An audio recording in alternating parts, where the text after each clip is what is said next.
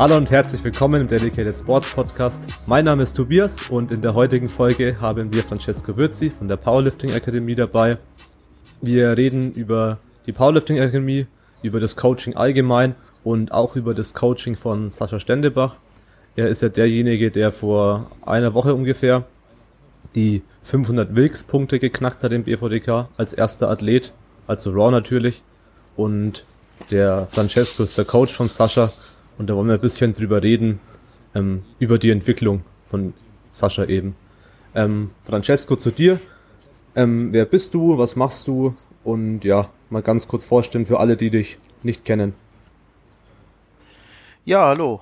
Schön, dass ihr da seid. Ich bin der Francesco, freue mich über den Podcast, habe äh, knappe 15 Jahre als Kaderathlet im BVDK ähm, Wettkämpfe bestritten und war die letzten zehn Jahre Nationaltrainer, die letzten dreieinhalb Jahre sogar Cheftrainer im BVDK und habe in der Zeit natürlich sehr viele Athleten gecoacht. Ja, du hattest, glaube ich, noch nach der Powerlifting Academy gefragt. Ähm, ja, genau. Die Powerlifting Academy habe ich im letzten Jahr im Oktober gegründet.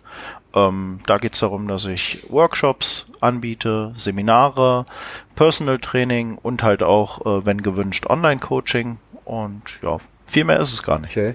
Noch ganz kurz, bevor ich noch weiter drauf eingehe, ist der Julia natürlich auch noch dabei. Er hat sich mal beschwert, dass ich ihn nicht vorstelle. ich habe es fast wieder gem nicht gemacht. Ja, ich bin ja. auch da. ja, und nochmal auf die Workshops zurückzukommen. Ähm, ja, was sind denn dann so die, die primären Inhalte, was du da vermitteln willst? Also beim Workshop geht es darum, dass wir die Technik besprechen, in der Theorie und Praxis auch durchführen ähm, da geht's um die Basics und auch äh, bis ins Detail. Ähm, für hauptsächlich Rohrheber, die Equiptheber ähm, haben da meistens schon äh, entsprechend ihre Erfahrung durch die Vereine, weil das ja doch eher so ein traditionelles Ding ist mit dem Equipment. Ähm, ja, da versuchen wir die Technik der Sportler äh, entweder grob zu ändern oder halt zu optimieren, je nachdem, ob es halt Anfänger sind oder Fortgeschrittene oder schon sehr elitäre Heber. Und bei den Seminaren, äh, je nach äh, Themenschwerpunkt, also momentan habe ich ein Trainingsplanungsseminar laufen. Da geht's halt äh, ja von der Trainingsplanung her bis ins kleinste Detail. Männlein, Weiblein, schwerer Athlet, Leichtathlet, äh, Senior, junger Sportler, so die Details halt. Ja, okay, cool. Und wie, wie kommt das so an? Weil das ist ja auch ganz lustig, wenn wir auch jemand bei uns im Online-Coaching, der dann bei dir auf dem Technikseminar war, ähm, ja, zweimal, schon? schon? oder? Hätte ich ja. Ja, einmal hat er Technik mitgemacht, ihr meint den Niklas, genau, gell? Niklas. Einmal ja. hat er das äh, Technikseminar, äh, Quatsch, Work, den Technikworkshop mitgemacht und letztens hat er in Berlin äh, den äh, das Trainingsplanungsseminar mitgemacht. Da müsstet ihr ihn mal fragen, wie es ankommt. Also ja. ich, ich glaube, er war ganz ja. zufrieden. ja, also ich habe ja auch mit ihm gesprochen und so und ja, hat sich so angehört, als wäre er sehr zufrieden mit dem Ganzen gewesen. Er will sich selber einfach auch grundsätzlich weiterbilden. Er, will, er sagt zu mir regelmäßig, er will verstehen, was ähm, da eigentlich gemacht wird, auch im Programming. Er will selber immer verstehen, die, die Hintergründe und natürlich auch technisch alles verstehen. Und ja, er ist jetzt äh, auch keine äh, 20 Jahre dabei, also er ist relativ frisch und hat natürlich dann noch viel zu lernen, was äh, Technik und Programming und so angeht. Und es ist halt schön zu sehen, wenn jemand da auch wirklich Interesse zeigt. Und wir bieten äh, auch selbst natürlich keine Workshops an in der Hinsicht, deswegen ist es halt für mich als Coach sehr schön, wenn ich jemanden da zum Beispiel hinschicken kann. Ja, ist halt cool, das so zu kombinieren. Ja. Easy. ja, ich denke, ähm, wir können mal den Übergang vom Coaching von den Seminaren und so zum Coaching von Sascha Stendebach machen. Weil, ja, wie gesagt, das ist ein sehr, sehr aktuelles Thema, dass er da jetzt, ich glaube, mit 805 oder 807,5 Kilo total. Was war's genau, äh, Cesco? 8,5 Bei knapp 193 Kilo Körpergewicht hat er eben die 500 Wilks Raw geknackt, obwohl er ja, ähm, ja primär äh, equipped macht oder zumindest gemacht hat. Ich weiß nicht, wie es aktuell ist. Da wollte ich auch mal nachfragen, ähm, wie jetzt da auch der, der Fokus war in der letzten Zeit, bevor wir mal über die ja, Entwicklung allgemein zu reden. Ähm, naja, der Fokus war natürlich bis zum letzten Jahr, ähm, bis zur Weltmeisterschaft aufs Equip-Training gelegt, wobei ja beim Equip-Training einfach, ähm, ja, viel dazugehört. Du brauchst halt äh, ein Team um dich herum, und äh, musst halt relativ häufig deine Equipment-Einheiten machen mit dem heutigen Equipment. Ist anders als früher. Früher hast du drei Wochen vorher mal das Hemd angezogen und Kniebandagen umgemacht und äh, den Anzug angezogen und ja, wusstest, okay, dann schaffst du halt ein bisschen mehr. Heutzutage musst du halt mit dem Equipment sehr, sehr viel üben. Bestes Beispiel dafür ist halt Kevin Jäger, der hat das ja mit dem Hemd absolut perfektioniert. Und ja, da brauchst du halt ähm, viel Personal auf gut Deutsch und äh, das war so ein bisschen das, was äh, nicht mehr im Fokus stand äh, in diesem Jahr. Das heißt, äh, wir haben uns zwar auf die Equipment-Wettkämpfe vorbereitet, sprich die Bundesliga. Mainz wollte ja den Endkampf gewinnen, wie die Jahre davor wollten sie es, aber diesmal war es halt ja eigentlich nicht mehr aufhaltbar. Und ähm, daraufhin hat äh, natürlich äh, Sascha sich Equip vorbereitet, aber nicht mit vielen Trainingseinheiten im Equipment und ähm, auch vieles daheim gemacht. Da hat ihm seine Freundin die Bandagen gewickelt und ihm mit in den Anzug geholfen und äh, ohne Hilfestellung äh, hat im Prinzip in einem Power Rack schwere Beugen gemacht. Ähm, ja, alles sehr suboptimal, sag ich mal. Ähm, und äh, demnach war ein bisschen mehr das Rohrtraining im Fokus, wobei es halt keine direkte Rohrvorbereitung war, weil er keine sehr schweren Gewichte im Rohrbereich äh, bewegt hat. Also wir waren nie wirklich im IK-Bereich, ähm, haben halt die schweren Einheiten trotzdem halt im Equipment gemacht, aber halt nicht so, wie man sich das wünschen würde für eine optimale Equip-Vorbereitung. Ja, und nach der, ähm, nach dem Bundesliga-Endkampf hat er für sich beschlossen, er würde jetzt gern die 800 Kilo knacken und halt auch die 500 Wilks, ähm, weil ja er einfach der Erste sein möchte, der sie halt im BVDK macht. Und dann haben wir uns halt entsprechend äh, ja nach dem Bundesliga-Endkampf äh, im Juni und halt auch ne, noch den kurzen Juli quasi äh, vorbereitet bis zu der ersten rheinland-pfälzischen Meisterschaft. Und ja, da hat er das geschafft, was er schaffen wollte. Und hat äh, sowohl die 800 Kilo als auch die 500 Wilks geknackt. Ja, stark. ja, war auf jeden Fall ziemlich beeindruckend und ich glaube, dass viele, viele Leute überrascht waren. Also, ich meine, man wusste, dass Sascha stark ist und ich glaube, dass er schon länger da ein sehr krasses Total in der 390er hatte stehen. Also das war schon ein bisschen her, wo er 390er bei der DMA angetreten ist, Raw. Wann war das? 93er, lass mich kurz überlegen, äh, 2015. Er hat kurz nachdem ja, ich die 755 gemacht habe, hat er 755,5 gemacht gehabt. Das war die Deutsch äh, 2015, ja. Ja, genau. September meine ich. Ja. Das war diese große auf zwei Plattformen äh, in Lauchhammer. Ja. ja, genau, da war ich auch. Jo. Was waren jo. seine genauen Werte jetzt und Versuche? Weil ich habe es sogar gesehen, dass er letztendlich noch mehr hätte machen können. Das jetzt zum Beispiel, ja. Na, im Zweitversuch hat er 2,55 gebeugt und im. Ja, hm? nee, geht weiter? Also in der Beuge hat er im Zweitversuch 2,55 gebeugt und 2,65 knapp nicht mehr. Ähm, Im Bankdrücken, weiß gar nicht, was jetzt der Erstversuch war. Äh, letztendlich kam am Ende ähm, 205 Kilo bei rum, die sahen noch ziemlich locker aus. Wobei wir auch alle gesehen haben, das Presssignal kam ziemlich schnell und flott. Ähm, ja, bin mal gespannt, falls er die Deutsche mitmacht, ob wir das Ganze auf 2,8 kriegen für den deutschen Rekord. Ja, und im Kreuzheben hat er halt das aufgelegt, was er braucht, 3,45. Und äh, ja, die ging super. ja. ja. Im Kniebeugen eigentlich das meiste Potenzial am Ende noch da. Mm, ja, jetzt an dem Tag, ja, wenn er so besser erwischt hätte, er hat sich halt unten so ein bisschen durchsacken lassen, hat im Prinzip den Konter nicht schnell genug erwischt, kam nicht so schnell aus dem Loch raus, hat sich zu sehr zusammenstauchen lassen, sonst sind die 265 schon real. Ähm, wobei das Kreuzheben, wenn man Sascha kennt, äh, das war halt auch noch kein Kampf, also 50, ja. 52 äh, hätte er, glaube ich, auch an dem Tag ziehen ja. können, wenn er gemusst hätte. Ja. Ja, also jetzt ich, der jetzt hauptsächlich Raw-Athleten im Blick hat, der würde jetzt halt zumindest interpretieren, auch wenn es vielleicht nicht zu 100% immer stimmt, er würde jetzt interpretieren, dass es im bisschen am Equip-Training lag, weil man im Equip-Bereich natürlich sehr viel geholfen bekommt im unteren Be Bereich. Also jetzt, ich meine jetzt die letzten fünf oder noch mehr Jahre jetzt bei Sascha, dass er noch nicht ganz so stark im Beugen ist, wie er vielleicht sein könnte, wenn der Fokus vielleicht länger schon auf Raw gewesen wäre, was vielleicht logisch ist, weil ich zumindest es nicht kenne im Raw-Bereich, dass so eine krasse Diskrepanz dann auftritt. Also auch zum Beispiel bei Wirtsbeki, der trotzdem noch seine 300 beugt, glaube ja. ich. Mhm.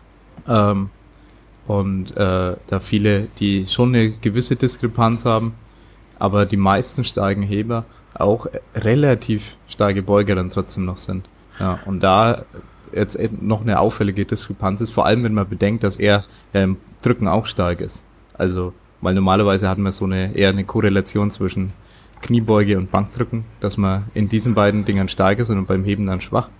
Aber bei ihm ist ja wirklich so, dass er ein unglaublich starker Drücker gleichzeitig noch ist. Deswegen äh, würde ich meinen, dass er da noch einiges machen kann in Zukunft und dass ich da wirklich sehr gespannt bin, wenn er vielleicht länger nur Raw trainiert, was da am Ende noch für ein Total bei rauskommen kann und vielleicht auch ein IPF Worlds Sieg oder zumindest Top 3 Bereich, wenn man darauf abziehen würde in der 93er. Ja, darauf kann man sicherlich spekulieren. Ähm, ist halt die Frage, was, was er letztendlich möchte. So ganz äh, ist er sich noch nicht einig, ob er sich jetzt auf den RAW-Bereich fokussieren möchte oder äh, auf den Equip-Bereich. Ähm, klar steht im nächsten Jahr wieder äh, der Bundesliga-Endkampf an. Da wird er natürlich dann äh, nicht RAW antreten, sondern equipped, um ja. letztendlich seinem Team die höchste Punktzahl äh, beizusteuern. Ähm, ja, das, was du ansprichst, das mit dem Durchsacken, das hat er tatsächlich aber auch im Equipment. Also sicherlich ist es bei vielen, die dann einfach umswitchen, so wie du gesagt hast, so ein, so ein Durchsacken, ähm, weil einfach weniger Spannung da ist, aber das ist bei Sascha ähnlich. Also wenn er den Versuch im Equipment gut erwischt, ja. dann ist er nicht übertief, dann hat er eine normale Wettkampftiefe. Ähm, ja. Wenn er, wenn er ihn nicht gut erwischt, dann staucht es ihn halt zusammen und dann verhungert er meist oben. Also der technische Fehler ist tatsächlich äh, der gleiche, den er halt auch mit äh, dem Equipment äh, hat. Ähm, okay. Er ist so dieser typische äh, Push-Pull-Athlet, also sprich äh, der Hallo? Drücker und hat da gerade jemand Hallo gesagt? Ja, du warst kurz ja, weg. Du warst ganz kurz weg bei mir. Ah, okay. Hört ihr mich wieder? Ja. Ja. Okay. So, also er ist dieser typische Push-Pull-Athlet. Das bedeutet halt der Bankdrücker und Kreuzheber. Wenn man sich seine Beine anguckt, ähm, sind die auch für einen 93 Kilo Athleten verhältnismäßig dünn. Wenn man sich, also sie sind nicht dünn, aber ihr wisst, was ich meine. Ja. Ähm, da gibt's Athleten in der 83er, die entsprechend halt äh, voluminösere Beine haben. Und äh, ja, da ist nicht mehr so viel Potenzial, weil Sascha hat halt einen niedrigen Körperfettanteil. In der Gewichtsklasse ist jetzt, glaube ich, an den beiden auch nicht mehr viel rauszuholen. Technisch hm, kann man in der Beuge noch arbeiten. Ähm, ja, in dem Bereich, ich sag mal, 270, 75, da kann er sicherlich auch noch durch ähm, eine etwas bessere Technik, durch einen etwas besseren Ablauf hinkommen. Aber das größte Potenzial liegt natürlich noch äh, in der Bank und auch noch im Kreuz, weil das war ja, das war halt noch kein Maximalversuch, letztendlich, was wir da gesehen haben. Ja. Ähm, er hat schon Potenzial, irgendwann mal die 850 in der 93er zu knacken. Genauso gut hätte er aber auch Potenzial, wenn er sich aufs Equipment einlässt, äh, dort die 1000 zu knacken. Und damit kann er letztendlich auch ganz oben stehen. Ja. Ähm, da ist halt die Frage, ja. was er letztendlich möchte. Fürs Equipment braucht er, er braucht er nicht unbedingt einen Trainer, der hinter ihm steht. Fürs Equipment braucht er einen Helfer. Für Equi fürs Equipment braucht er viele Helfer, regelmäßig und ähm, muss das halt auch im Training gut planen, dass er das Equipment äh, häufig, oft anzieht. Ähm, und das ist so eine Sache, ähm, ja, da muss er wissen, worauf er sich halt einlassen möchte. Ich würde ihn bei beiden Wegen begleiten. Wobei wir bei dem Equipment-Weg letztendlich, das bot auch schon Heiko Krüger an, wer ihn nicht kennt, Sonja Sonja, ja, Sonjas äh, Papa, also von Sonja Krüger. Weiß gar nicht, wie oft ist Sonja jetzt Weltmeisterin? Achtmal mit ihren 18 Jahren oder siebenmal, bin mir nicht ganz Fall. sicher. Also sehr oft. Ähm, die Jungs wissen dort äh, in Rüsselsheim, wie man mit Equipment umgeht. Ähm, auch da hat die Gunnar Fiona von Bachhaus äh, das Bankdrücken mit Shirt äh, gelernt und perfektioniert. Ja. Ähm, also sprich, ähm, ja, Ähm, da wären die Möglichkeiten da. Ist halt die Frage, was Sascha für sich selbst entscheidet. Ähm, beide Wege kann man natürlich auch gehen. Äh, sieht man ja auch an David Coimbra, ähm, der beides macht. Aber es ist halt schwierig auf äh, beiden äh, Plattformen ähm, ja auf dem höchsten Niveau zu heben. Ich denke, wenn er sich wirklich tatsächlich für einen Weg entscheiden würde, ähm, wäre da schneller ein WM-Titel Titel realisierbar, als wenn er ja als Hybridwesen durch die Gegend läuft. Ja, das stimmt. Also was ich da wirklich sehe, so von außen einfach nur als Powerlifter, sage ich jetzt einfach mal, ist halt, dass er da seine 270 beugt, seine 210 vielleicht drückt und seine 360 vielleicht im Optimalfall auch mal heben kann. Und da sehe ich ganz, ganz wenige Athleten international Raw, die da anstinken können, sage ich jetzt einfach mal. Vor allem, weil er am Ende den letzten Versuch hat beim Heben. Ja, das stimmt. Äh, da fällt mir auch gerade ein, wo wir gerade beim Heben sind. Du hattest halt den Christopher Witzbicki angesprochen. Den ja. Unterschied, den ich beim Christopher halt sehe, ist, dass der Christopher ja hebt halt Sumo. Demnach hat er halt auch ähm, viel äh, Gesäßbeteiligung beim Heben mit dabei, ja. was ja letztendlich auch die Muskulatur ist, die du bei der Kniebeuge brauchst. Beim Sascha ja. ist es ja äh, durch das klassische Heben ist es halt ähm, ja eine andere Verteilung der Muskulatur letztendlich, die ausgeprägt ist. Darum ist da halt auch meiner Meinung nach diese starke Diskrepanz von, sagen wir mal, 260 zu 350, was man so jetzt grob sagen könnte, also mhm. 90 Kilo. Ja. ja. Nee, das stimmt. Das ist auf jeden Fall so bei Sumo. Es hat ja Vor- und Nachteile, finde ich immer, mit Sumo, weil du ja schon sagst, mit der Gesäßmuskulatur, dass halt bestimmte Heber, das nur so nebenbei, meiner Meinung nach oft vom ähm, Beugen dann beim Sumo-Heben sehr stark erschöpft sind und das parallel, das Conventional mit dem äh, Beugetraining oftmals besser laufen kann, außer der Rücken macht nicht mit. Ja, aber ja, es hat Vor- und Nachteile, ja. Du sagst es ja eben schon, dass äh, dann die Diskrepanz vielleicht zwischen Heben und Beugen dann nicht so groß sein muss bei Sumo und Beuge. Ja, ist zum Beispiel auch ein Grund, warum wir bei ihm das Sumo-Heben im Training mit reingenommen haben, also Halb-Sumo, um halt letztendlich auch die Muskulatur in dem Bereich ein bisschen mehr auszuprägen. Ja. Aber ja, letztendlich ähm, Hauptproblem äh, sind die Beine bei ihm, sprich der Quadrizeps. Ähm, ja, da müsste einfach ein bisschen Fleisch dran. Wenn Sascha in die 105er gehen würde, würde auch die Kniebeuge äh, explodieren. Aber ja. es macht ja keinen Sinn, ne, auf so einem Top-Niveau, ja. in dem er jetzt sich gerade befindet, dort irgendwie äh, einen Gewichtsklassenwechsel anzustreben. Daher äh, ja würde ich das auch nicht forcieren. Ähm, daher denke ich, ist halt einfach kein Riesensprung auf 280 oder 290 gar in der Kniebeuge mal zu erwarten, nur ja. weil man da vielleicht den äh, Trainingsfokus vielleicht mehr auf die Beuge legt. Ich glaube, das würde ihn eher hemmen. Also man muss schon seine Stärken in dem Bereich halt fördern. Äh. Ja, das und das ist halt äh, Kreuzheben und äh, ja. Bankdrücken, ganz klar. Genau. Ja, ich sehe da auch eher halt im Kniebeugen dann vielleicht 270, was natürlich auch ein anständiger Wert ist, mhm. äh, grundsätzlich.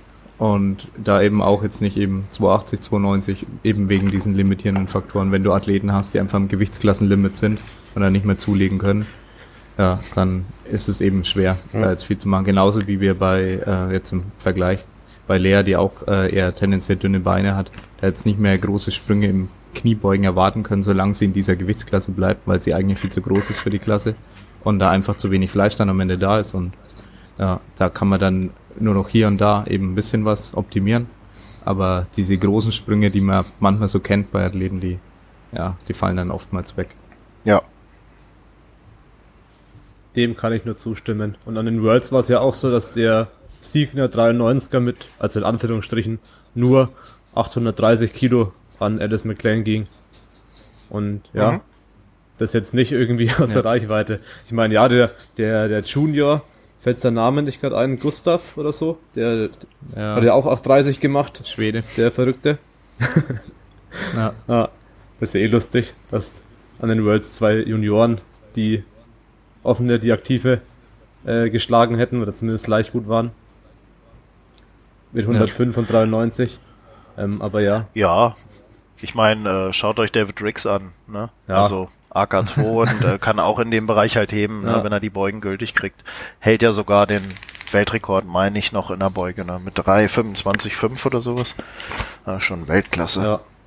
In Nike, in Laufschuhen. das ist so geil. wenn man den so sieht, der kann fast nicht mehr ordentlich laufen, dann kommt mit Lauf schon auf die Plattform und beugt irgendwie Weltrekord völlig schief. Aber kann es einfach, ist einfach nur unfassbar stark. Ja. ja. ja, um, ja. Thema Sascha vielleicht jetzt auch nochmal ähm, so die allgemeine Entwicklung der letzten Jahre ähm, und auch da ein bisschen mehr drauf eingehen, was so die, die wichtigen Eigenschaften sind, die man als Athlet eben ja mitbringen muss oder entwickeln muss oder was man eben braucht, damit es auch wirklich über Jahre lang ähm, gut läuft, dass man eben nicht nach zwei Jahren dann, dann aufhört und dann ja einigermaßen stark ist und dann wirklich dabei bleibt. Weil Sascha ist ja auch schon, ich weiß gar nicht, wie lange er schon Wettkämpfe macht, kannst du auch mal sagen. Ähm, ja. Puh, da fragst du mich was. Ich weiß gar nicht, wann sein erster, wann sein erster Bamble war. Kann ich dir jetzt ad hoc ehrlich gesagt gar nicht sagen, wann er, wann er den ersten mhm. Wettkampf bestritten hat. Also ich habe mit ihm halt 2016 im Prinzip angefangen, äh, die Trainingsplanung zu übernehmen. Ein Jahr vorher ähm, habe ich von ihm Trainingsfeedback bekommen, weil ich halt nicht von heute auf morgen letztendlich mit der Planung beginnen wollte. Das heißt, ich habe im Prinzip nur sein Training verfolgt, ein ganzes Jahr lang, um zu sehen, wie arbeitet er, wie funktioniert er, worauf springt er gut an, worauf springt er nicht so gut an. Und erst dann ging es halt äh, 2016 los. Im Mai haben wir mit dem Training begonnen. Und also mit dem gemeinsamen Training, auch da haben wir uns erst ein bisschen reinarbeiten müssen, und äh, ja, dann ging es jetzt halt ähm, vorwärts. Ähm, damals waren die Werte, wie gesagt, in der Kniebeuge, als ich ihn übernommen hatte, hat sich eigentlich nichts geändert gehabt. Ne? Hatte damals auf dem Bamble 257,5 gebeugt. Ich meine, bei der Bank war er bei 190 oder 192, bin mir nicht ganz sicher. Und im Kreuzheben war er bei 325,5. Okay. Ja, aber dann trotzdem gute Entwicklung in den dann, ja, drei Jahren, was das dann ist. Vor allem im Kreuzheben dann letztendlich eigentlich, oder? Ja, im Kreuzheben und im Bankdrücken. Im Bankdrücken, ja, Bankdrücken sind ja auch zwölf, zwölf Kilo. Das finde ich, sag ich mal, bei dem Leistungsniveau ja. finde ich es einen, ja, einen guten klar. Sprung im Raubereich. Ja. Kreuzheben ist natürlich der beste Sprung, aber im Kreuzheben hat er sich ja auch ich sag mal, mit seinem damaligen Training auch super geil entwickelt gehabt. Ähm, wer weiß, wie er sich, äh, sag ich mal, mit seinem normalen Training weiterentwickelt hätte. Also er wäre wahrscheinlich trotzdem im Kreuz äh, ja deutlich stärker geworden als damals. Also das mhm. führe ich jetzt nicht unbedingt auf das Training an sich mit mir zurück, sondern das führe ich halt auf äh, sein Talent ähm, Kreuzheben zurück. Mm, ja. Was Sascha halt besonders ausmacht, finde ich, ist halt, ähm, dass er sehr, sehr diszipliniert ist. Also weiß nicht, ob ihr ihn mal erlebt habt. Er plant halt sein Essen entsprechend vor. Wenn er auf Wettkämpfe fährt, hat alles dabei. Ähm, das passt alles. Jeder Handgriff ist letztendlich vorbereitet. Er weiß, was er halt äh, an dem Tag machen möchte. Er weiß, was er an dem Tag zu essen braucht. Er weiß auch drei Tage vorher, was er zu essen braucht. Das alles hat er dabei. Hat er auch bei den World Games dabei gehabt. Ähm, ja, man muss nur gucken, dass solche, ja, ich sag mal, Rituale nicht plötzlich dann ähm, ja irgendwann äh, leistungshemmend sind, weil wenn mal irgendwas nicht passt, ähm, dass dann plötzlich die Leistung nicht mehr abgerufen werden kann. Aber ich glaube, so weit ist es nicht. Ja.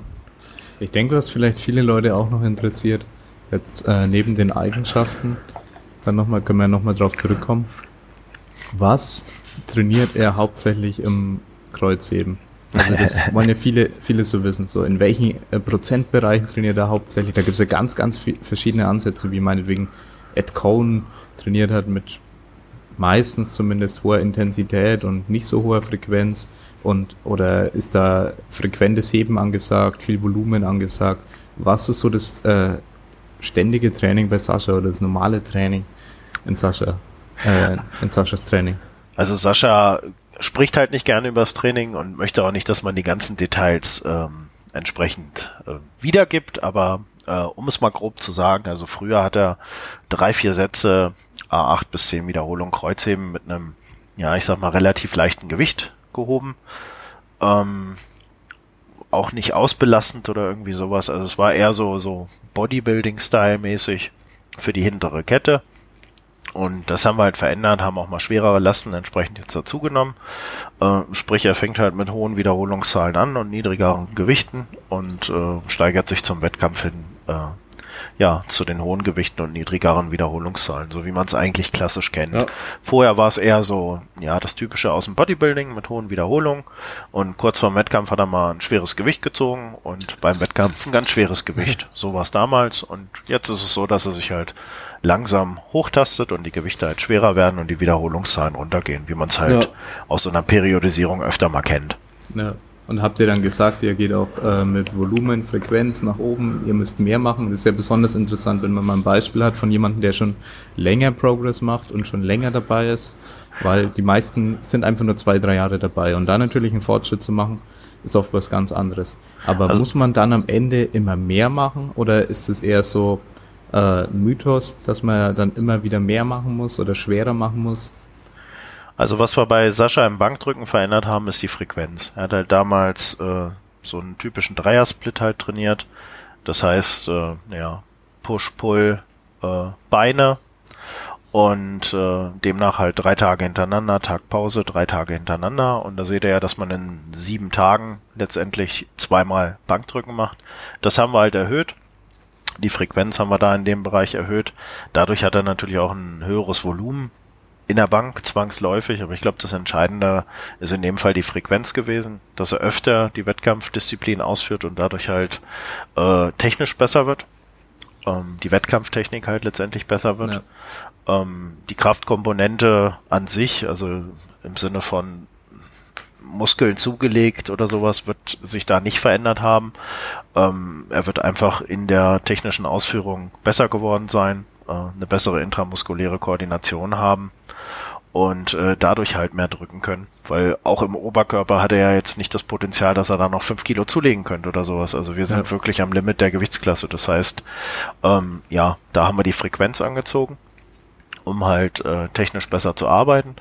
Und im Kreuzheben, ähm, ja, trainiert einmal in Häkchen leichteres Kreuzheben die Woche, einmal schwereres Kreuzheben in der Woche. Ähm, was aber trotzdem ähm, ja mit hohen Wiederholungszahlen beginnt und später halt mit äh, niedrigen Wiederholungszahlen halt endet. Also es äh, ist nicht so, dass er jetzt einmal mit 250 irgendwie Dreier zieht und dann mit äh, 130 Zehner in einer Woche, sondern auch das passt sich halt entsprechend äh, von Woche zu Woche, von Zyklus zu Zyklus halt an. Ähm, ja. Was äh, man bei ihm halt sagen muss, ist, wenn man sich jetzt die reinen KDK-Übungen anguckt, also Kniebeuge, Bankdrücken und Kreuzheben, dann fährt er gar nicht so ein extrem hohes Volumen im Vergleich zu anderen, die ähnliche Leistung machen, aber er hat einen ähm, sehr, sehr, sehr großen Anteil an Nebenübungen drin. Ich habe vorhin mal genau nachgeguckt, weil ich mir schon gedacht habe, dass ihr in die Richtung halt fragen werdet und er hat 22 Nebenübungen, a vier bis fünf Sätze teilweise. Ähm, und äh, da hat er in dem Bereich also halt schon. Im Prinzip auf alle Übungen verteilt. Auf, auf alle, äh, ja, auf alle Körperabschnitte also das heißt, verteilt. Auch Trizeps strecken und solche Sachen mit dabei. Genau, genau. Also ohne jetzt ja. die Hauptübungen, ne? Mhm. Also ich spreche nur von den Nebenübungen. Ähm, entsprechend äh, aktuell 22 Übungen. Dadurch ist natürlich der Gesamtumfang sehr hoch und äh, da sind die KDK-Disziplinen von ihrem Umfang teilweise niedriger als ich bei äh, anderen Athleten ähm, ja, im Nationalkader früher halt hatte. Ja. ja, das ist sehr interessant, weil ich dann teilweise auch wieder gegenteilige Beispiele sehe. Ähm, was ich auch äh, sehr interessant fand, war bei meinem damaligen Coach bei TSA, der hat viermal die Woche Sumo gehoben, einfach nur Sumo gehoben, einfach viermal die Woche stumpf. Aber er ist auch stärker geworden so. Und es kann wirklich unglaublich verschieden sein, wie die Leute trainieren. Auch wenn man jetzt im Vergleich so Dietmar Wolf sein Training ansieht, was da viel gemacht wird, es ist einfach die ja, Diversität des Trainings ist unglaublich hoch, mit dem Leute erfolgreich sind. Und deswegen kann man jetzt auch nicht sagen, ja, man lädt jetzt hier jemanden ein und der sagt, wie man trainiert, sondern es ist, es kann, die Auswirkungen bei verschiedenen Leuten kann natürlich dann ganz anders sein. Ja. Aber ja. es ist ganz interessant mal zu wissen, was gibt's für Möglichkeiten und was kann ich für mich vielleicht ausprobieren. Vielleicht, wenn jetzt jemand zuhört, was könnte ich für mich mal ausprobieren? Ich mache zum Beispiel jetzt äh, keinen guten Fortschritt in der und der Übung was könnt ihr vielleicht mal ausprobieren, was eventuell bei mir funktioniert. Ja, das ist halt von Heber zu Heber sehr unterschiedlich. Und darum wollte ich Sascha auch nicht. Der war ja sowieso in so einem Hoch letztendlich. Äh, er wurde ja von Wettkampf zu Wettkampf stärker und hat mich halt damals gefragt, ähm, mit der Trainingsplanung, wenn wir damit loslegen können, habe ich gesagt, du, es geht gerade bei dir bergauf, lass uns doch erstmal schauen, dass ich überhaupt verstehe, wie du funktionierst. Und darum haben wir halt diesen Schritt nicht sofort gemacht, sondern ich habe es halt erstmal beobachtet, um zu gucken, ja. wie halt wirklich funktioniert. Und ähm, das war für mich auch eine wichtige Sache. Ich finde halt so von einem auf den anderen Tag übernehmen kann halt auch schief gehen, ne? Ja, Dann, klar. Ähm, wendest du irgendwas an, weißt nicht, äh, ob er überhaupt äh, darauf gut reagiert und äh, am Ende, ja, kommt's halt ähm, zu einem schlechteren Resultat, als es sein müsste. Ähm, du kannst halt nicht aus jemanden, der mit hoher Intensität immer arbeitet, plötzlich ein Volumenschwein machen oder halt umgekehrt. Das funktioniert halt einfach nicht. Du musst halt wissen, ja. was äh, triggert das Ganze halt, was äh, sorgt dafür, dass er sich halt äh, entsprechend steigert und worauf äh, spricht er halt gar nicht an. So, das sind so die Sachen, die man halt teilweise halt rausfinden muss oder die man nicht nur teilweise, sondern die muss man halt tatsächlich rausfinden. Und wenn man dann halt mit einem Sportler arbeitet, der halt gewohnt ist, ähm, ja, einmal die Woche nur zu beugen, einmal die Woche nur zu drücken und einmal die Woche nur zu ziehen. Als Beispiel Andreas Reitz, bevor ich den äh, letztes Jahr übernommen hatte, hat er so trainiert. Äh, ziemlich erfolgreich, wie man ja sieht, hat eine, äh, hat äh, letztes Jahr die Deutsche halt relativ gewonnen mit grob 480 ja. Punkten, meine ich. Also ein sehr, sehr starker Athlet. Und ähm, ja, da habe ich natürlich nicht irgendwie angefangen und ihn plötzlich hochfrequent trainieren zu lassen. Da haben wir die Kniebeuge auf zweimal die Woche gesteigert, das Kreuzheben auf zweimal die Woche und das Bankdrücken halt äh, auf dreimal die Woche, worauf er halt gut reagiert hat. Aber ich würde nie auf die Idee kommen, so einen Sportler ähm, plötzlich mit einem Volumenplan äh, zuzuballern und den halt vier oder fünfmal die Woche plötzlich beugen zu lassen. Das, das würde der gar nicht vertragen. Ja. Genau. Also das beobachtet man auch zum Teil, dass äh, Coaches auch versuchen, dann ihre Methode auf jeden anzuwenden und es funktioniert natürlich dann auch nicht immer. Nee, das, das geht nach hinten los, wenn es nicht zu dem Sportler halt passt. Ne? Es kann bei zehn Leuten funktionieren und dann hast du halt äh, die elfte Person, die halt kom komplett anders reagiert ja. und äh, dann geht's halt total nach hinten los. Und am Ende äh, wundert sich der Sportler, der sagt, Mensch, ich habe doch genau das gemacht, was du mir aufgeschrieben hast.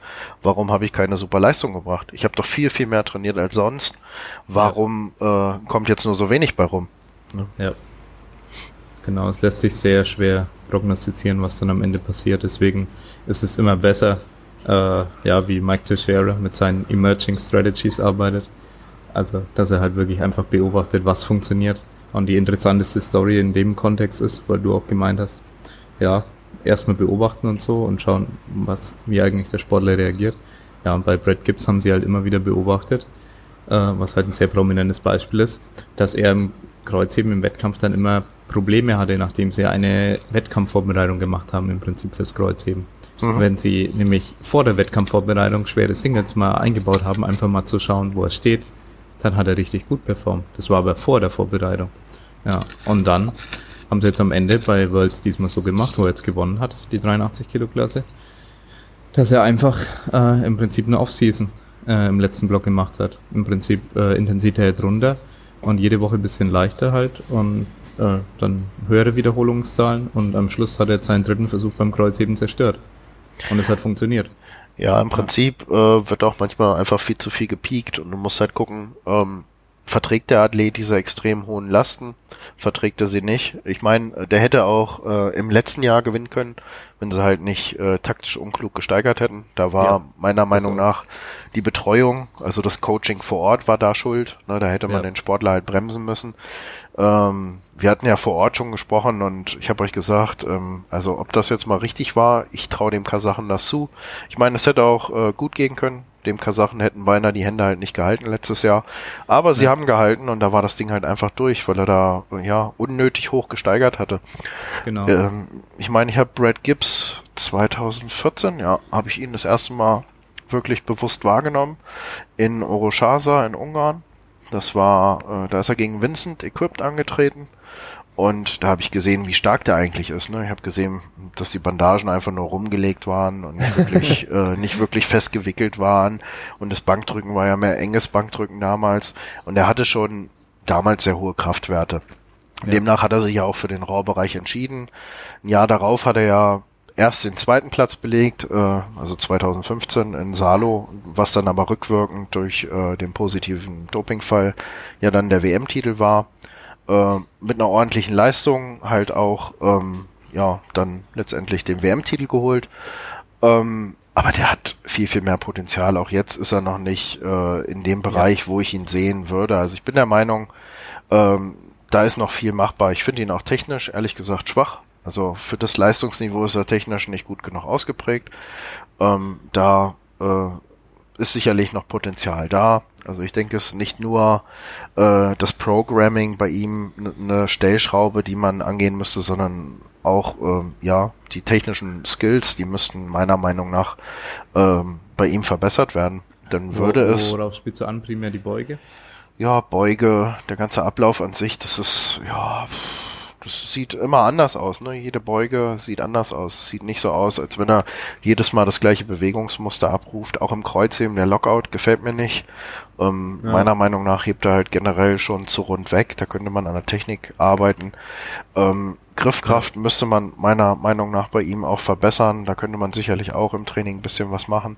Ähm, ja. Aber letztendlich, er ist Weltmeister, was will man mehr? Ja. Ähm, ich denke aber, er ist ein Athlet, der trotzdem, obwohl er jetzt halt so eine super Leistung abgerufen hat, ich meine, er ist jetzt meiner Meinung nach, wenn ich mich nicht irre, der schwerste zehnfache Körpergewichtsheber in der IPF, oder? Ja. Hat noch keiner sonst geknackt, also 8,30 ja. in der 83er. Ähm, hat aber meiner Meinung nach jetzt mit seiner äh, körperlichen Konstitution, die er hat, schon das Potenzial für 860, wenn man da technisch ein bisschen ja. mit ihm arbeiten würde. Ja, ich denke auch. Also ich glaube, das Problem ist oft, wenn man ganz oben ist und man weiß, so potenziell, zumindest von den Kraftwerten im Training und so, ist man eigentlich gerade so der Stärkste ähm, will man nur ungern was ändern. Werden jetzt, wären jetzt zwei Leute wieder vor ihm gewesen. Ich werde, er würde mehr Änderungen in Technik und in Sachen Training machen, als wenn er jetzt eben Erster wird. Ja, wobei ich glaube, er ist halt auch jemand, ähm, der offen ist für Ratschläge, also zumindest von seinen Coaches, sieht man ja auch, dass er sich äh, von diversen Coaches hat schon unter die Fittiche nehmen lassen, wie JP. Ja. Ähm, bei JP hatte ich so den Eindruck, ähm, dass ihm das halt nicht gut getan hat. Warum kann ich jetzt pauschal ja. gar nicht so sagen. Aber ähm, jetzt äh, unter RTS äh, hat er sich ja doch deutlich besser entwickelt. Anscheinend eine ja. Änderung im Programming, wenn man jetzt halt noch eine vielleicht optimalere Übungsauswahl, um äh, technische Feinheiten zu verbessern, mit ja. reinnehmen würde, glaube ich schon, dass er nochmal einen richtigen Sprung macht. Und ja. dann sagen alle, wo hat dann das hergeholt? Aber ja. das sehe ich halt schon seit, äh, ja, wie gesagt, 2014 bei ihm. Der hat so viel Potenzial. Ich meine, allein die Umstellung auf einen etwas weiteren Griff, der hat ja damals eng gedrückt, hat ja schon so viel gebracht. Ja. Nee, da hast du recht. Und ich glaube, dass er unter TSA äh, nicht mal unbedingt stärker wurde. Er hat einfach seine Versuche jetzt durchgebracht. Unter TSA. RTS. Äh, T RTS. Unter RTS meine ich. Ja. ja. Nicht unter TSA. Ja. Bisschen, bisschen Schleichwerbung. ja. Unten dann lauter Rabattcodes ja. zum Coaching für TSA und genau. RTS. Ja. nee, aber er hat primär seine Versuche jetzt einfach durchgebracht. Genau. Und das äh, macht dann den Unterschied aus, weil er hat jetzt nicht, er hat keine stärkeren Kraftwerte auch im Training gehabt oder so. Oder jetzt irgendwo unglaublich viel mehr äh, hätte machen können als sonst. Äh, sondern er hat einfach nur abliefern können auf der Plattform. Und das war der größte Unterschied. Und ja, ich muss auch sagen, dass äh, ich jetzt zum Beispiel im Kniebeugen das nicht ganz optimal finde, wie, wie er jetzt äh, hier Setup macht, rausläuft, beugt, dass es von anderen Athleten deutlich sauberer ausgeführt wird. Äh, meinetwegen auch der 83er Slowene, der Meinung, Meinung nach auch technisch sehr sauber arbeitet, äh, der die Europameisterschaft gewonnen hat letztes Jahr. Mhm. Ja. Äh, ich weiß jetzt nicht, äh, wie er heißt auswendig. Der Zahnarzt. Genau, der, der Zahnarzt. Zahnarzt. Genau. Power Dentist. Ja. Power Dentist. Genau. er arbeitet meiner Meinung nach technisch auf einem höheren Niveau als Brad Gibbs, ist nur nicht so stark. Und ja, ist natürlich auch größer. Und ja, beim Heben, ja, das stimmt auf jeden Fall auch, dass er oft rund schon weghebt und eventuell das vielleicht nicht optimal ist bei ihm. Ist immer schwer zu sagen vorher, ob er anders dann stärker wäre. In den meisten Fällen würde ich aber sagen, ja. Ja, kann man halt immer nur spekulieren. Aber ja. ich meine, er geht ja aktuell den richtigen Weg, denke ich, mit äh, RTS. Es bringt Ja. ihn vorwärts und das ist das Entscheidende. Ja, ich meine, er ganz steht ganz oben. Coaches hat er eh nicht. Nee. Ja, Okay, jetzt sind wir ein bisschen abgekommen. bisschen. Wir können noch mal auf die Eigenschaften Ja. von Sascha Stendebach zurückkommen. Er ist sehr diszipliniert, ähm, arbeitet gut autoregulativ im Training, sprich äh, jetzt bei der Hitze ähm, kann es durchaus sein, dass er einfach mal zwei Sätze weglässt, mir das dann entsprechend mitteilt, weil er sagt, nee, das ging heute gar nicht. Ähm, hat ein sehr gutes Körpergefühl, ähm, was so auch Belastungsverträglichkeit angibt. Also da kann er einem auch eine sehr gute Rückmeldung geben. Ähm, was im letzten Jahr so ein bisschen gefehlt hat, war nach den World Games Motivation. Ich glaube, die hat er wieder. Jetzt so durch Ja. diesen, diesen guten Raw-Wettkampf. Hat einfach mal wieder gezeigt, dass er die Nummer eins ist. Auch Raw, Ja. nicht nur equipped, also bei uns in Deutschland. Ja. Und ähm, ich glaube, das wird ihn jetzt noch mal eine Ecke vorwärts bringen, weil, weil meiner Meinung nach war die Motivation unten. Auch jetzt nach der nach dem Bundesliga-Endkampf, ähm, ja, hat er einen schönen Versuch gezogen und er wurde dann overruled ähm, wegen, äh, ja, weil die Schultern halt nicht weit genug hinten waren. Ich meine, das Ding war 2-1 gültig und dann hat man halt angefangen auf der Deutschen solche Sachen zu machen wie overrulen, was man halt noch nie gemacht hat. Ähm, ja, hat er halt letztendlich Ja. gesagt, okay, ich mache keinen dritten Versuch mehr, wofür. Dasselbe dann beim Bavaria Cup, äh, letztendlich wieder äh, ja, ein ähnliches Kampfgericht. Die gleichen Personen ähm, hatten schönen Versuch mit 360 gezogen, zumindest sieht das für mich auf dem Video so aus und ja, wieder dasselbe Problem und ich glaube, sowas ähm, ja, demotiviert dann natürlich. Ja. ähm, Wenn du eigentlich keinen Fehler siehst und dir alle vor Ort, die dort sind, sagen, Mensch, du hast einen tollen Versuch gemacht, was ist dann nur los? Ja, dann äh, muss man gucken, dass man so einen Athleten halt weiterhin motiviert bekommen und bekommt. Und da war für ihn ein äh, ja, Ziel, letztendlich eine tolle Rohrleistung zu machen, was er gemacht hat. Und ich glaube, das gibt nochmal so einen Kick in die richtige Richtung. Egal ob jetzt fürs Equipped oder fürs Rohrtraining. Aber ich glaube, die Motivation ist wieder on point. Ja. Nee, das hört sich insgesamt schlüssig an, muss ich sagen. Ja. Ich wollte noch irgendwo einhaken, aber hab's gerade vergessen. Bei irgendeiner Eigenschaft. Kannst noch mal ganz kurz die Eigenschaften durchgehen, dann fällt's mir gleich wieder ein.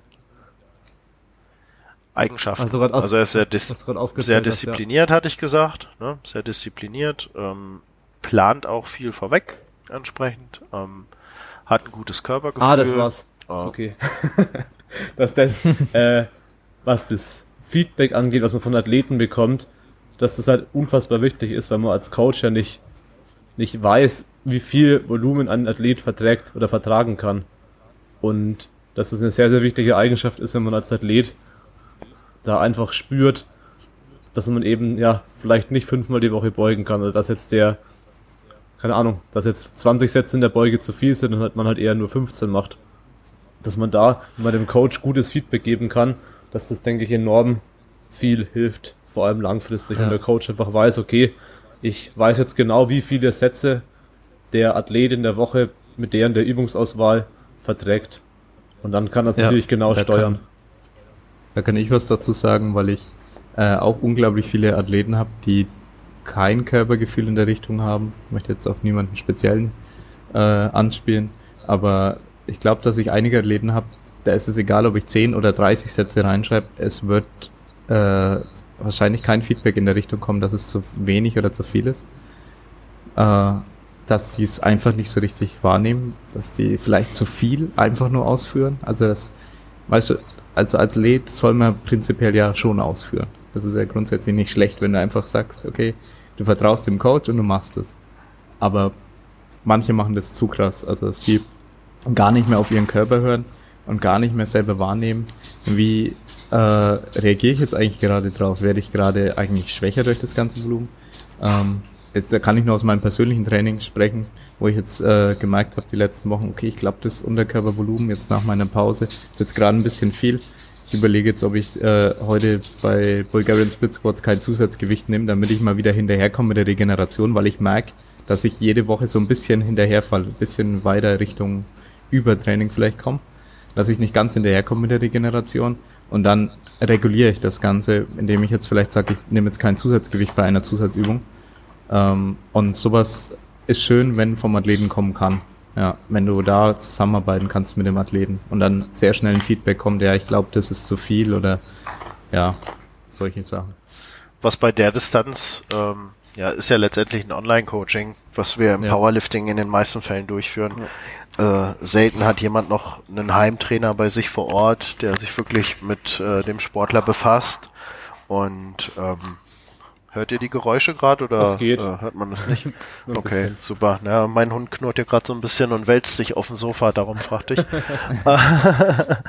ähm, da ist es halt äh, umso wichtiger bei dem Feedback, ähm, oder nicht nur bei dem Feedback, sondern auch, dass der Athlet vor Ort am Trainingstag ähm, spürt, kann das richtig sein? Also ist das richtig, wenn ich jetzt plötzlich so eine RPE 10 in jedem Satz rausballer? Soll das so gewollt sein? Ne? Ist ja klar, dass man das nicht möchte und äh, er dann entsprechend reagieren kann oder reagieren wird, weil das ist für mich halt auch wichtig. Ich meine, ähm, habe jetzt öfter mal von ihm entsprechende Nachricht bekommen, ja, ich habe das Training auf morgen verschoben für den Rücken, weil ich habe viel im Garten gemacht oder sowas. Ne? Das, ist, das ist dann einfach so. Ja. Ich meine, wir sind keine Profis und da muss man dann entsprechend halt auch so drauf reagieren, wenn man das an dem Tag vielleicht dann noch durchgeballert hätte, die Trainingseinheit und dann auch noch in dem entsprechenden Umfang, dann kann es auch sein, dass man sich schnell mal halt verletzt. Und da ist es, da ist es halt ganz entscheidend, ähm, ja, äh, engen Kontakt zu haben zum Athleten oder der Athlet zum Coach, wie auch immer. Das ist ja ein Geben und ein Nehmen. Und ähm, ja, ähm, finde ich eine ganz, ganz wichtige Sache beim Online-Coaching letztendlich. Ja. Nee, das stimmt. Also Feedback ist schon ein wichtiger Faktor und wir versuchen jetzt inzwischen auch das gezielte abzufragen, weil ich in den letzten Jahren den Unterschied festgestellt habe, also zum großen Teil. Es war einer der größeren Erfolgsfaktoren war, wie viel Feedback kam eigentlich, wie aktiv war der Athlet am Coaching selbst beteiligt oder hat er einfach nur gemacht beziehungsweise nicht gemacht und alles aber ohne Feedback. Ja, einen Tag halt mal weggelassen oder mal hier eine Woche nicht trainieren können oder ähm, einfach eben keine, nicht angegeben, wie schwer es überhaupt war und dann weißt du als Coach nicht, wie viel, was für eine Progression sollst du machen und so weiter und so fort.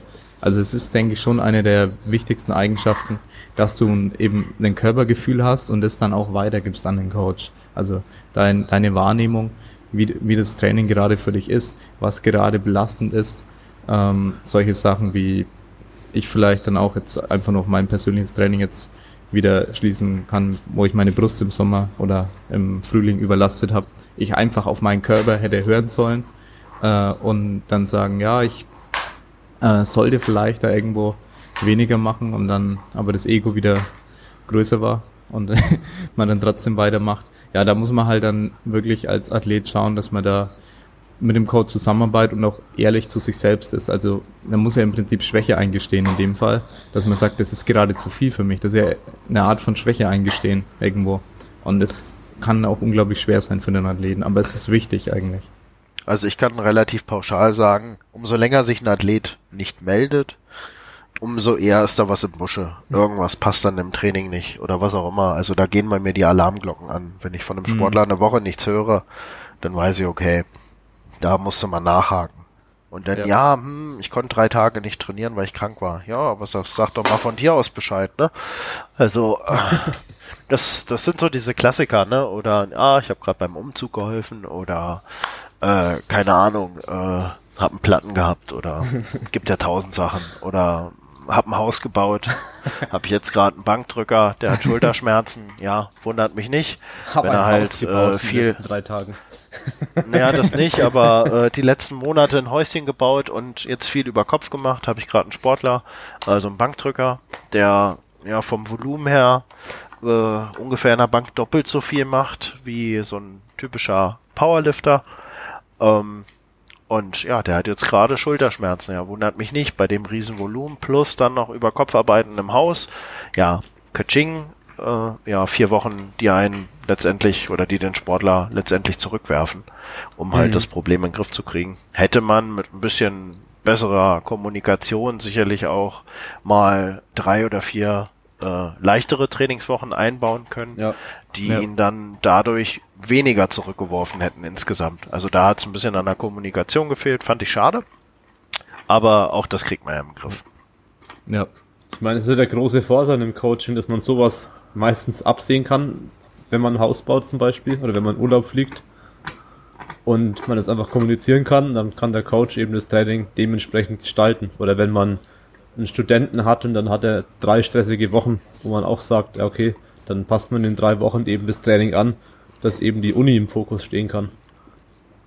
Ja, und das kann ein Außenstehender halt meiner Meinung nach besser, als wenn man das halt äh, komplett selber in die Hand nimmt ne, und dann einfach dort äh, an den Schrauben dreht. Ähm, also ich sehe es jetzt zum Beispiel an Samira im Moment. Ich trainiere sie ja nicht, ne? das macht ja der Matthias, äh, falls ihr das nicht wisst.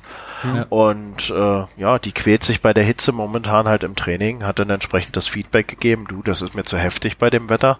Äh, ich gehe auf ein Zahnfleisch und jetzt äh, war die schwere Trainingswoche nicht viel schwerer als die letzte Deload-Woche, damit es halt einfach besser verträgt. Ich meine, äh, da muss man halt entsprechend anpassen. Ich meine, so ein Wetter ist ja auch nicht vorhersehbar. Also klar, jetzt die, die letzten Wochen war es halt warm, aber irgendwie hat ja doch jeder damit gerechnet, dass es mal kühler wird. Wird's aber nicht. Also muss man auch das Training entsprechend anpassen. Ja, das stimmt. Ja, also ich habe als Coach primär in letzter Zeit mit äh, Leuten zu kämpfen, die sehr viel Berge besteigen. okay. Ja, ei- einige Athleten, die zurzeit gerne viele Berge besteigen. Ja. Wobei ich das natürlich auch selber gerne mache, deswegen ist es schwer, da was dagegen zu sagen. Ich habe selber jetzt Wanderschuhe, aber bei meinen Athleten sehe ich es natürlich immer nicht so gern, weil die Auswirkungen meistens nicht ganz so geil sind. Aber ja, muss man auch handeln können. Ich habe dann auch das Training zum Teil sehr stark anpassen müssen. Also wirklich fast komplett Deload und Trainingstage rausgestrichen und ja, also man muss dann wirklich als Coach auch äh, reagieren, wenn man das sieht, okay, das klappt einfach so nicht gerade. Und, Na, ich sag ja. den Sportlern dann halt, was möchtet ihr, ne? Steht jetzt das im Fokus oder ist jetzt im Fokus, dass ihr das und das äh, machen wollt? Ähm, da muss der Athlet für sich halt letztendlich entscheiden, was ihm gerade halt wichtiger ist.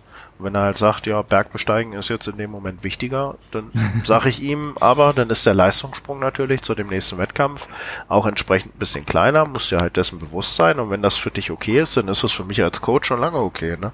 Ja, genau. Ja. Ja. Aber da hat man auch, also da habe ich auch dann drüber geredet.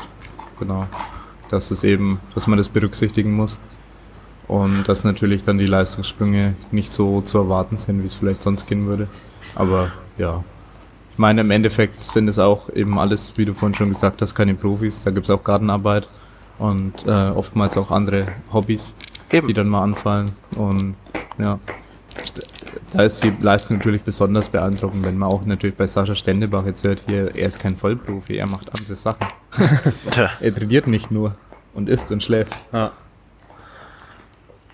Ja, ich meine, stellt ihn euch mal in einem reinen Powerlifting-Gym vor, was wir ja so in dem Sinne gar nicht in Deutschland haben, mit nur starken Leuten umgeben, die ihn halt entsprechend pushen und dann vielleicht noch, ja, nur noch mit einem Halbtagsjob oder sowas. Ne? Ja. Glaub schon, der könnte ein paar Leistungen abrufen, die man halt in der IPF auch noch nicht gesehen hat in der Gewichtsklasse. Aber wir sind halt einfach keine Profis. Aber das sind ja, auch, sind ja auch die meisten anderen dort auf der internationalen Bühne nicht. Also Ja. wollen wir mal nicht Äpfel mit Birnen vergleichen. Ja, das stimmt. Also es sind wirklich sehr wenige Leute, die sich da richtig auf ihr Training konzentrieren können. Also wirklich maximal. Das ist, glaube ich, hauptsächlich der Tobias. Ja, voll. Aber Bank only. Bank only, aber dafür maximal serious und äh, absoluten Fokus drauf. Und bald, Hast ja auch deinen Job und bald gekündigt. 74er. Klasse. Ja. Ich habe die richtige Größe Easy. mit fast 1,90. Ja. Er muss halt lean sein in dem Sport, das ist wichtig. ah, Ja. okay. Haben wir eigentlich das Gröbste wahrscheinlich? ja, das waren so Das die, durch, die ja. Hauptfragen. Also wir haben jetzt ganz gut abgedeckt, was so die, die wichtigen Eigenschaften sind. Wie so die Entwicklung von Sascha war. Ähm, Powerlifting Akademie haben wir auch abge äh, abgedeckt. Und ich hätte soweit keine Fragen mehr, außer euch beiden als, ja, sagen wir, die primären Coaches hier im Podcast jetzt. Ähm, wenn ihr noch irgendwas dazu sagen wollt, abschließende Worte. Ich wollte Beständigkeit sagen. Ja, also muss halt, er muss halt immer am Ball bleiben, ne? Ambitioniert ja. sein, äh, ja, immer hungrig sein. Klar gibt's Phasen, wo man mal nicht so motiviert sein darf, gibt's auch mal, aber man muss immer wieder hungrig sein als Sportler. Und ja. immer wieder am Ball bleiben. Wie man so schön sagt, ist halt kein Sprint, ist ein Marathon. Das ja. muss man den Athleten halt auch vermitteln. Klar, die wollen möglichst schnell oben auf der, auf dem Podest stehen, aber ja, gut Ding will Weile haben, sagt man ja so schön. Ne? Ja, definitiv. Und die Beständigkeit ist das, was ich heutzutage in der Gesellschaft manchmal vermisse, weil du kannst vieles sehr schnell haben. Du kannst dir ähm, mit der Kreditkarte sehr viele Sachen einfach kaufen schnell. Du kannst das alles sofort haben. Du musst da fast nichts mehr warten heutzutage. Und mit dieser Mentalität fällt sehr vielen Leuten schwer, in dem Sport Powerlifting weit zu kommen, weil ja, das passt einfach nicht so richtig in unsere Zeit eigentlich, dass man ja sehr geduldig sein muss, einfach immer wieder die Arbeit reinstecken muss, vielleicht dann gar nicht so regelmäßig seine Leistung abrufen darf, zumindest nicht ständig, äh, je nachdem, wie man darauf reagiert. Aber viele Leute müssen dann oft sehr bescheiden trainieren. Das heißt, sie werden nicht offensichtlich in ihrem Training stärker, müssen erst lange wieder Zeit reinstecken in ihr Training, um überhaupt wieder den Erfolg zu sehen am Ende, bei einem Wettkampf vielleicht oder bei einem Trainingstest. Und ja, die Beständigkeit da heutzutage zu haben für diesen Sport, ohne zu krasse Höhen und Tiefen. Also ich merke, dass viele Leute überhaupt kein Problem haben, eine kurze Zeit ein, eine sehr starke Energie in den Sport reinzustecken. Das heißt, komplett alles Superware, alles abzuwägen, neun Stunden zu schlafen und alles perfekt im Training umzusetzen. Aber dass es sehr, sehr, sehr schnell nachlässt bei vielen und einfach so wenige Athleten ähm, das dann wirklich lange aushalten. Und deswegen sich manchmal die Athleten besser schlagen, die nicht so übertreiben am Anfang, aber einfach beständig eben relativ ähm, ernsthaft ihrem Training nachgehen. Einfach relativ. Eben nicht krankhaft ernsthaft, sondern ja, die ziehen alles durch aber die übertreiben nicht. Aber dafür sind sie lange dabei und vielleicht auch deshalb unverletzt, weil sie es nicht übertreiben, weil sie nicht ähm, unendlich viel trainieren wollen und sich überlasten und so weiter. Und ja, Geduld muss man mitbringen. Ja, was ich in unserer schönen Sportart äh, immer mehr feststelle, ist halt, dass viele glauben, dass sie einfach ganz oben stehen können. Und das kann halt nur letztendlich die Creme de la Creme. Es kann nur jemand, der talentiert ist, der diszipliniert ist, der bereit ist, alles zu opfern dann entsprechend, um ganz oben zu stehen. Aber wenn du halt nicht ähm, von Natur aus dieses Talent halt mitbringst, dann hast du halt ein anderes Leistungsniveau, was du erreichen kannst. Ich sag mal, du hast halt die Weltelite, dann hast du die internationalen Starter, äh, die man halt auch schon als Elite bezeichnen könnte. Dann hast du halt eine nationale äh, Spitze, dann hast du halt ein nationales Niveau, ähm, hast halt auch Sportler, die letztendlich, wenn wir eine Norm hätten für eine deutsche Meisterschaft, wahrscheinlich auch diese Norm nicht schaffen würden. Und viele denken halt, ähm, ja, sie können halt einfach ganz oben stehen, wenn sie wirklich auch äh, alles opfern, wie es die Profis machen und und und und. Und ähm, ja, das ist eine Sache, die ist halt einfach nicht so. Nicht jeder hat das ja. Zeug dazu, ganz oben zu stehen. Und egal, wie viel man dafür denn opfern wird, wird man nicht ganz oben stehen können. Also ich glaube, ja. äh, in Deutschland ist der Anspruch irgendwie da, ja, ich mache Powerlifting, okay, ja, ich will stärker werden, habe schon festgestellt, ich werde stärker, okay, ich mache eine deutsche Meisterschaft mit, nachdem ich vielleicht als erstes Turnier Insanity mitgemacht habe und festgestellt habe, boah, Intern äh, Quatsch, ähm, auf der Bühne ist es richtig toll boah, will ich eine deutsche Meisterschaft machen? Ist ja so das nächste Level dann, was man sich so denkt. Und ja, ja dann machen sie eine deutsche Meisterschaft mit und nächstes Mal wollen sie schon eine Medaille und das Mal darauf gewinnen und äh, blättern schon in den Rekordlisten rum, was natürlich bei den meisten halt einfach Quatsch ist, die nicht dieses Niveau haben. Und das werden ja. sie halt auch nie bekommen. Und das muss man sich halt finde ich, mal einfach bewusst machen, dass es im Kraft-3-Kampf so ein typisches Ding ist, was ich immer mehr halt erlebe, dass man halt denkt, man kann halt nach den Sternen greifen, wenn man nur irgendwie alles dem Sport halt unterordnet. Also ich glaube, bei vielen wäre es einfach besser, sie trainieren halt nur dreimal die Woche, opfern weniger von ihrem äh, in Häkchen Privatleben und machen es dafür halt äh, ja fünf Jahre länger. Dann kommen sie weiter voran, als wenn sie halt äh, von Anfang an wirklich alles reinstecken und dann feststellen, boah, es gibt aber gar nicht so diese riesigen Leistungssprünge, weil es ist ja, schon ein Unterschied, Leute ob ich dann auf. genau oder ich mach's halt, ich mach's halt nur drei Jahre, genau, höre auf und stell fest, hm, letztendlich habe ich mit äh, 90 Kilo nur 500 im Total gemacht. Würde ich es aber noch sieben Jahre länger machen, würde ich wahrscheinlich 550 machen, ne? genau. oder vielleicht auch 600. Schwer zu sagen, aber ich werde halt nie der Athlet, der halt 8,5 dann macht in der äh, 93 Kilo Klasse oder so. Ja. Also ich nehme hauptsächlich die Sportler ernst, die schon drei Jahre dabei sind und immer noch wirklich da was reinstecken und wirklich weiterkommen wollen. Mhm. Das sind für mich die richtigen Powerlifter. Weil das ist für mich der typische Zeitraum, zwei, drei Jahre, wo die meisten aufhören. Ja, das ist ja auch so eine Sache, die ich halt äh, als Nationaltrainer damals festgestellt habe. Du hast halt äh, in der Jugend Talente bei und dann werden es Junioren und ja, dann kommt halt so der Alltag dazu, das Berufsleben, der erste Freund oder die erste Freundin, ähm, die erste gemeinsame Wohnung oder die erste eigene Wohnung, was auch immer. Und äh, ja, dann kommen die relativ schnell vom Sport ab und äh, du hast gar nicht die aus der Jugend in den aktiven Bereich reinbringen können. Ne? Also ein großer Teil an Sportlern, die wirklich talentiert sind, die auch gut sind, die auch Erfolge erzielen, ähm, fallen einfach raus. Ne? Auch wenn sie früher bereit waren, alles zu opfern, haben sich die Lebensumstände halt so verändert, dass sie ja dann nicht mehr bereit waren, alles zu opfern, weil die ja. Bedingungen halt einfach anders waren. Und äh, ja, sie haben vielleicht sogar das Talent gehabt, ganz oben zu stehen, aber es war dann halt nicht mehr so wichtig. Ja, und ja. dann sind die mal schnell nach drei bis vier Jahren draußen gewesen, wo du dir eigentlich schon gedacht hattest, Mensch, das wäre mal jemand, der könnte mal Deutschland wieder nach vorne bringen. Ja, definitiv. Also sind sehr gute Beispiele, ja. ja. Dass sowas natürlich oft vorkommt. Also vor allem natürlich in jungen Jahren. Also Leute, die mit Na klar. 30 anfangen, gibt's ja auch relativ oft noch, oder sagen wir mal 25, 30 in dem Bereich. Da sehe ich die Wahrscheinlichkeit deutlich höher, dass sie auch im Sport bleiben. Ja, da stimme ich dir zu. Ja. Und das Schöne ist ja, dass du es in unserer Sportart halt auch machen kannst. Ne? Du kannst ja dann auch mit äh, 40 noch deine Bestleistung abrufen. Ja, bei mir war es ja auch so, dass ich glaube ich schon 25 war, als ich so das erste Mal so in den Sport so ein bisschen reingeschnuppert habe. Und jetzt bin ich 31 und ähm, uralt. Ja, hab uralt bin ja. ich, ja, und habe nicht mehr so lange, also ich warte ja auf die Altersklasse. ich werde jetzt äh, nicht mehr so ernsthaft das Ganze angehen, erst wieder, wenn ich in der Altersklasse bin. Aber und das ist doch schon mein Altersklasse, Plan. Altersklasse 30 Chancen für mich bei den Medaillen. Uiuiui. Oder Altersklasse 4, so bleiben wir mal realistisch. Ja. Wenn da nicht der Tobi kommt. Das ist auch mein Plan. ja. Aber Einzelbank. Ja, ja, Einzelbank. Und dann. Ja. Dass ich mir noch. Ja, aber du wirst immer eine Altersklasse fast unter mir sein, Tobi. Äh, ja. Ja, scheiße. Ja. Scheiße.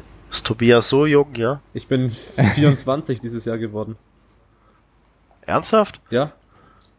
Oh Gott. Nee, nächstes Mal lasse ich mir ein Perso von dir zeigen. ja, der Julian macht mich nur so fertig, dass ich älter aussehe. Und meine Nerven immer am Ende sind. das würde meine Frau jetzt auch über mich sagen, wahrscheinlich. ja. Nee, was ich noch sagen wollte zum Thema, ähm, ja, hier, alles opfern für den Sport. Da hat nämlich der Alice McLean an der Powerlifting, European Powerlifting Conference einen sehr, sehr guten Satz meiner Meinung nach gesagt. Und zwar hat er grob übersetzt gesagt, dass man Powerlifting nicht zum Zentrum und zum Mittelpunkt seines Lebens machen sollte, sondern zu einem Highlight in seinem Leben. Ja, das stimmt. Und Klingt auf jeden Fall gut. Ja, sollte das Highlight sein. Und er ist auch niemand, der halt es an oberster Priorität hat und alles opfert und so.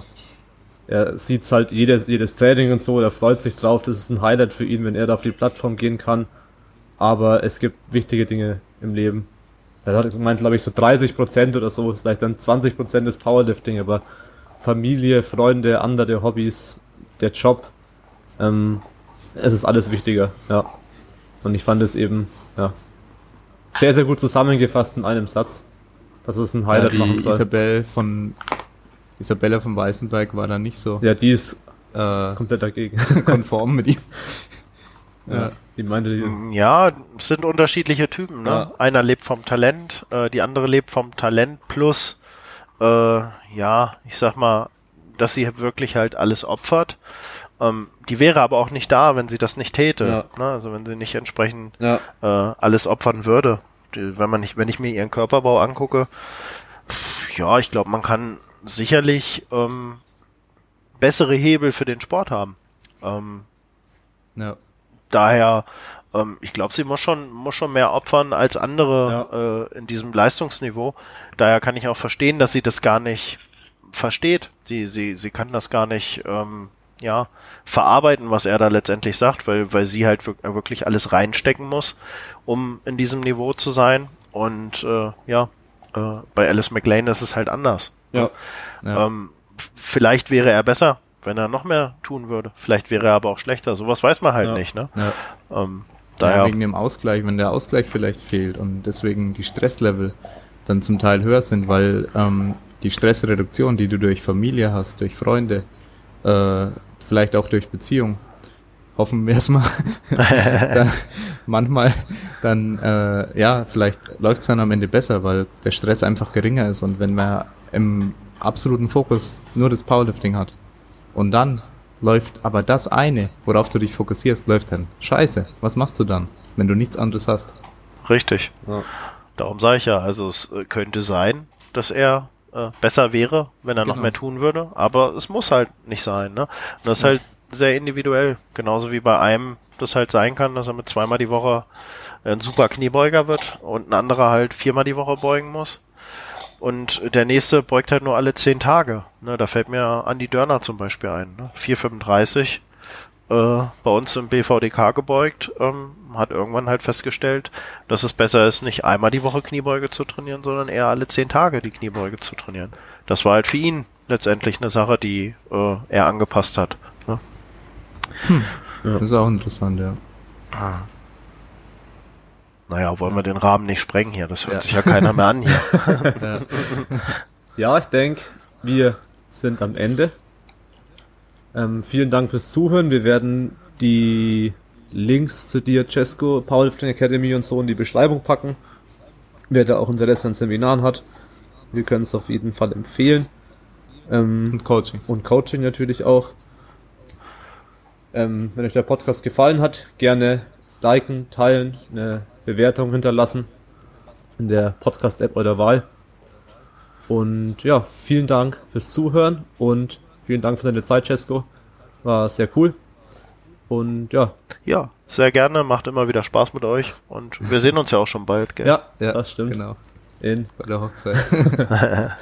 dann ja, bis zum nächsten Mal. Alles klar. Ciao. Bis bald. Ciao. ciao.